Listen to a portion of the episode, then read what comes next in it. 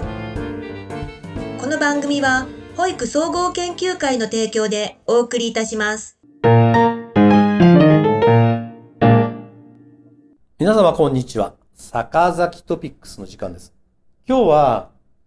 去る6月16日の経済財政運営と改革の基本方針2023いわゆる骨太方針に実は子供対抗等について書かれている部分があるので、それも含めて少しお話をしていきたいと思います。実はこういうことが、えっ、ー、と、骨太方針の中に書かれました。常に子供や若者の視点で子供や若者の最後、最善の利益を第一に考える子供真ん中社会を実現するため、子供基本法に基づき、幅広い子ども施策に関する今後5年程度を見据えた中長期の基本的な方針や重要事項を一元化に定める子ども大綱を年内に目途に策定し、子ども家庭庁が子ども真ん中社会を目指すために新たな司令塔機能を発揮する中で、政府全体で子ども施策を強力に推進する子供や若者を取り巻くあらゆる環境を視野に入れ、子供や社会の子供や若者の権利を保障し、国や地方公共団体、政策決定プロセスへの子供若者への参画意見の反映促進、健やかな成長や社会全体で後押ししていく。このために、幼児期までの子供の育ちに関わる基本的な指針、箇所を策定し、すべての子供の育ちに関わる質を保障する取り組みを強力に推進するほか、職員配置基準の改善も見据え、保育人材の確保の強化と現場の負担軽減を図るとともに、新子育て安心プランの着実な実施に取り組む、またファミリーサポートセンター事業を推進する子供居場所づくりに関する指針箇所を作成し、多様な子供の居場所づくりや子供と居場所をつなぐ仕組みを構築するって書いてるわけです。あの、すごく大事なことが書かれていて、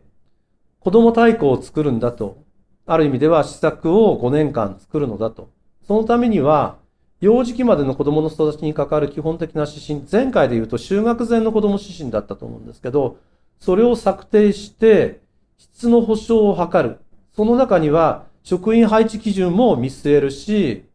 保育人材の確保の強化も見据えるし、現場の負担軽減も図るって書いてるんです。すごいでしょ？定数改善と、処遇の改善と、保育人材の確保ってことは処遇の改善ですよね。それと、現場の負担感を図るって言ってるわけですね。なかなか、えっ、ー、と、突っ込んだ書き方がしています。で、実際には子供基本法があって、この子供基本法をもとにして、子供大綱、今後5年間の施策を行うわけです。で、この子供基本法をもとにして、現行の仕組みは、子供家庭審議会っていうものが作られていて、秋田清美先生が座長で、五十嵐隆先生が副座長です。で、この、えっ、ー、と、子供家庭審議会では、えっ、ー、と、令和5年の4月21日、岸田首相が諮問第1号として、令和5年度程度を見据えた子ども施策の基本的な方針及び重要事項等について諮問しているわけです。これに、秋田先生、五十嵐先生を中心として子ども家庭審議会が、まあ、そのいろいろなところを、その諮問を受けたものを行っていく。その下に部会を9つ置いています。9つ置いていて、主たるところは基本政策部会です。えっと、ここには保育産団体から3人も入っています。ですから、えっと、新しいこう、えっと、人たちが出ているわけでありますけれど、えっと、若い人も女性もという形で今回も出ています。この、えっと、9つの中に先ほど話をした幼児教育ま、幼児期までの子供の育ち部会というのがあって、ここは、秋田座長で大豆宇田先生が副座長をしています。ここでやることは3つです。幼児教、幼児期までの子供の育ち部会で行うことは3つです。1つは、幼児期までの子供の育ちに関わる基本的な指針の策定に関する調査審議です。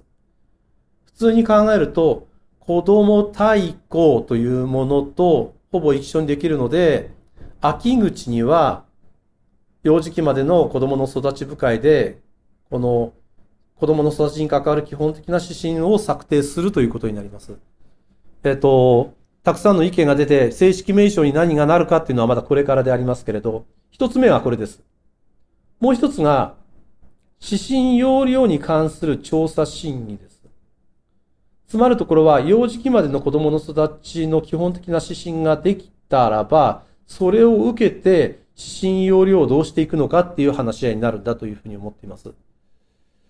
ちなみに私、ここの部会なんですけど、1回目でもう今後の指針要領はこれを受けて一本化すべきだっていう発言をして、えー、一応、えー、残っているわけであります。また、3本目にその他子供の育ちのサービスに関する調査審議というのがあります。ですから、子供家庭庁関係を考えると子供基本法ができて、子供の施策を5年間でまとめた子供大綱、これに対して9つの部会を作る、あ、ま、ごめんなさいね。子供家庭審議会というのを一番上に置いて、9つの部会を基本政策を含め、私が入っている幼児期の子供育ち部会みたいなことも含めて、今、急遽いろんなことを知っています。で、書かれていることは、やはり非常にこれは素晴らしいことが書かれているので、これらを各種団体とか関係者の方々に叩いていただきながら、日本の幼児期までの子供の育ち部会、育ちの基本方針を作るということになっていくんだと思います。そうすると、特に保育所保育士や認定子供への教育保育要領は、上位法みたいなものが基本的になかったわけですから、あるとすれば、学校教育法なんですけれど、あの、保育所保育士なんかは、どちらかというと少しこう、色が薄いので、子供基本法があって、えー、幼児期までの子供の基本指針があって、その下に指針や要領ができる。私はまあ一本化でないと困るわけですけれど、子供の幼児期までの基本的な指針ができたらば、それを受けた各園での要領や指針を一本化して、必要なところに申し訳ないけれど、今でいう幼稚園や認定こども園、保育所、例えば児童発達支援事業、こういうものがそれぞれのガイドラインを持つべきではないかなというのが私の考え方です。このように、子ども家庭庁問題が、の中で子どもの話が非常に行われている。保育内容や乳幼児教育に関わることが話されているということは画期的なことだというふうに思います。もう一方、子ども家庭庁とは別にして、幼児教育を担う所管は文科省になっています。幼児教育課が中心だと思いますけど、ここでは小学校の接続の大きな議題であります、架け橋プログラムというのを作っているわけでございます。架け橋プログラムは、これも昨年モデル事業が始まり、いわゆる5歳児から小学校1年生の3月までの24ヶ月間を中心とした、ある意味では、プログラムを作ることによって、段差のない、段差のないって言い方おかしいね。段差の少ない、ある意味では、こう、小学校のなだらかな接続を作っていきましょう。そのためには、やはり、これらのものを、皆さんで、例えば、えー、保養省の関係の人たち、あの、子育てに関する人たち、そういう人たちが一覧に集まって、こういうものをみんなで作っていく必要があるのではないかということで、各自治体にお願いをしているという状況です。青森県も遅ればせながら今年の春には県庁内に幼児教育センターができました。こういうことを私たちなりでもやっていきたいというふうにこう思うわけであります。こうやって考えていくと、全体の指針や要領も考えていくと、子供基本法というものに対して、幼児期の子供の育ちに関わる基本的な指針ができて、令和8年ぐらいには、現行の幼稚園教育要領や、認定子どもへの教育保育要領や保育所保育士、これまあ一本化にしてほしいと私は言ってるわけですけど、それと大体こうして、架け橋プログラムが各自治体でできる。ある意味では、縦串から考えていくと、子供基本法、子供、幼児期の子供の育ちに関わる基本的な指針、容量指針、架け橋プログラムっていう中で考えていくと、子供にとっては非常に、ある意味では、こう、縦串として、こう、きちんとしたものができていくんだろうなと思います。もう一方、幼児期の子供の育ちに関わる基本的な指針ができるということになれば、その後の放課後デーとかそういうこと、放課後とか放課後デーサービスとかって考えていくと、子供の居場所指針っていうのが、ある意味では横にできて、令和8年に各要領指針ができるとすれば、その横には小学校の学習指導要領や児童発達支援ガイドラインというものができていくんだと思います。ある意味では、これまで乳幼児教育とか保育という文面の保育内容として少し、えー、薄かったとは言わないんですね。こう、ある意味ではこう少し雑であった部分がきちんと整理整合されていくのではないかなというふうに思います。少し教育的な話をしたいと思うんですけれども、やはりその前提としては、虐待や障害や貧困、撲滅を含む包摂社会、前に話をしたんですけど、包摂社会が基本だと思います。すべての人たちを取り組んでいく。インクルージョンの、まあ、教育というのがあるわけですけれども、そういうことだけではなくて、特に私の願いは、この幼児期に多様な人と暮らす社会を平素にしていくっていうのが私の基本的な考え方なわけです。普通に例えば考えていくと、就学前まで必要なこととしては、個人の保育から集団の保育っていうのが今までの基本であったわけです。特に集団による教育保障っていうのが、やっぱり満3歳から必要だっていうことだったと思いますし、しかしながらそういう中でも教育、今集団から基本的にはその集団の中でも個別最適化を含んだ集団保育に変化していくように心がけましょうというふうに見えます。これが自己評価を前提にした施設関係者評価、学校評価や、やっぱり公開保育、いわゆる社会に開かれた乳幼児教育っていうのを考えていく必要があるんだというふうに思っているわけです。一方、これをもう少し噛み砕いて考えていくと、個別最適化の概念としては、ある意味では子育ての本格的な支援っていうのが、誰でも通園制度とか、ネウボラとか、いわゆる未就園児とか無園児という人たちに対する支援や家庭そのものに対する支援というものがあるんだと思います。そうやって考えていくと、子供たちの発育、発達ということに対して、きちんと教えを啓蒙し、啓蒙していくっていうのが正しいですかね。私で言うと、例えば、胎児の問題、胎児の時の問題をきちんといろいろと支援をしていく。子供が生まれた後の支援、そして愛着の関係を作っていくこと。もちろんその母親とか父親とかっていう問題もあるし、さらに言うと、縁みたいなところでの他人との愛着関係の考え方。そこに、例えば、アタッチメントとか脳と心とか食育みたいなものがきちんと備わって子供の発達に沿った発達保障っていうのを、保育の指導の個別化をしていくってことが大事なんじゃないかなと思っています。また、満3歳以上になっていけば、子供たちの興味関心に沿った保育、いわゆる教育保障もしていく必要があるんだと思いますから、もちろん他者理解や実行機能、前頭前野の考え方みたいなことも含めてあるんだと思いますけれど、遊びの個別化とか、対話とか、そういうことも考えるも含めてですね、大事なのではないか。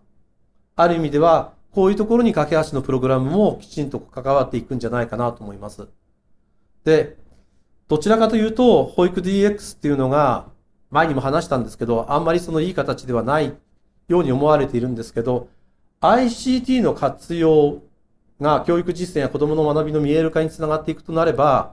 保育の DX っていうのをどう考えていくのか、ICT 化をするんじゃなくて保育 DX をどうして考えていくのかっていうのを、保育内容にも考えていく必要はあるのではないかなというふうに思っているということです。こういうことを考えていくと、私たちがこれからやっていくことはたくさんあるのではないだろうかというふうに思います。今、子ども家庭庁が創設されて、新たな仕組みというものがこう作り上げてられていくわけですけれども、簡単に言うと、これから10年後先の子育ての支援のあり方は違うとはっきり言ってるわけですね。そうすると、その子育ての支援の違いがどういうふうに今と違うのだろうというのを少し予想しながら、考えながら、次の世界を進む必要があると思います。指針や要領は、もともと文科省の養子縁教育要領は、10年間耐えうるものを書いてきた。そうすると、例えば、文科省で一本化の文面を書いたとしても、やはり、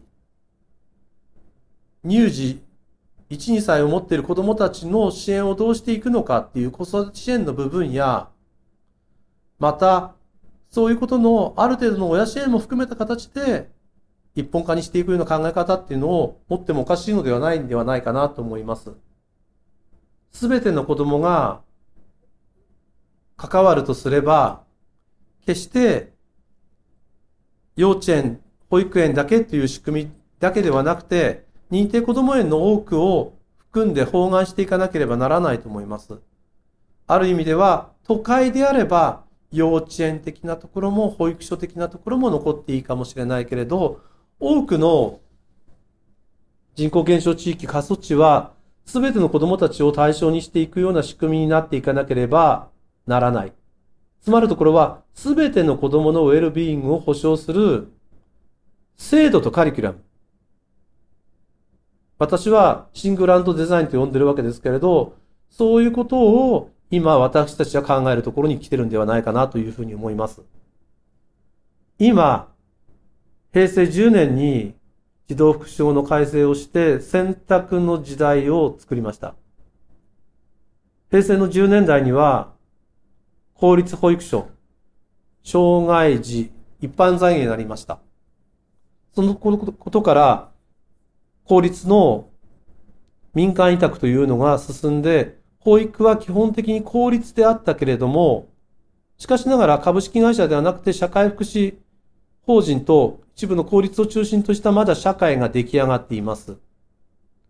私たちが果たしてきた役割は、保育にかけるところから教育保障までをしていくという仕組みを考えたはずです。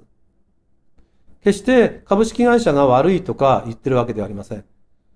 これから先分担していきながら、すべての子供たちのウェルビーイングを保障する。これは、一つは発達保障をしていく。何度も言いますけど、障害の子供たちもどういうふうに受け入れていくのかっていう問題も大きいし、もう一つは、小学校の5歳児の駆け足プログラム、私は義務化でもいいと思ってるんだけれど、5歳児がどの施設に入ってもきちんと小学校とつながっていく仕組みっていうのがきちんと確立されていく必要があるのではないかと思うわけです。そうすると、平成27年に公定価格というものを作って、新制度を作って、認定こども園を作り上げましたけれども、今の仕組みの中で、実はたくさんの種類がある施設って本当に必要なのだろうか。施設の統廃合も含めて、施設の種類の統廃合も含めて、また、ある意味では、これからの新しい仕組みの縁をもしかすると考えなければならないのかもしれないというふうに思っています。今日はちょっと少しめんどくさい保育内容、幼児教育の部分も含めてお話をいたしました。坂崎トピックスです。最後に私たちの保育総合研究会の話を少しだけします。8月には神戸大学で25年目をそろそろ迎えます保育総合研究会。北野幸子先生もちろん主役にして進めていこうと思っています。9月には障害教育部会が吉本さんという前の文科大、文科の時間の方をお迎えして、これからの幼児教育と保育のあり方について、会津若松で話し合いをしていきたいと思っています。11月には、児童発達支援事業、放課後デイサービスっていうのはどうやって考えていくのか、どうやって進めていくのかっていう研修を三重県で行おうと思っています。12月1日には大豆田先生を呼んで先ほど話をしていた幼児教育の育ちの、えー部会の中身とその指針について話を聞こうと思います。さらに、7月には、7月の3日には鹿児島で、12月には近畿、大阪で各ブロックの研修も含めていきたいと思います。ぜひとも保育総合研究会に入りたいと思う方は、090-6252-3699、090-6252-3699、坂崎のところまで電話一本くだされば対応したいと思います。本日はどうもありがとうございました。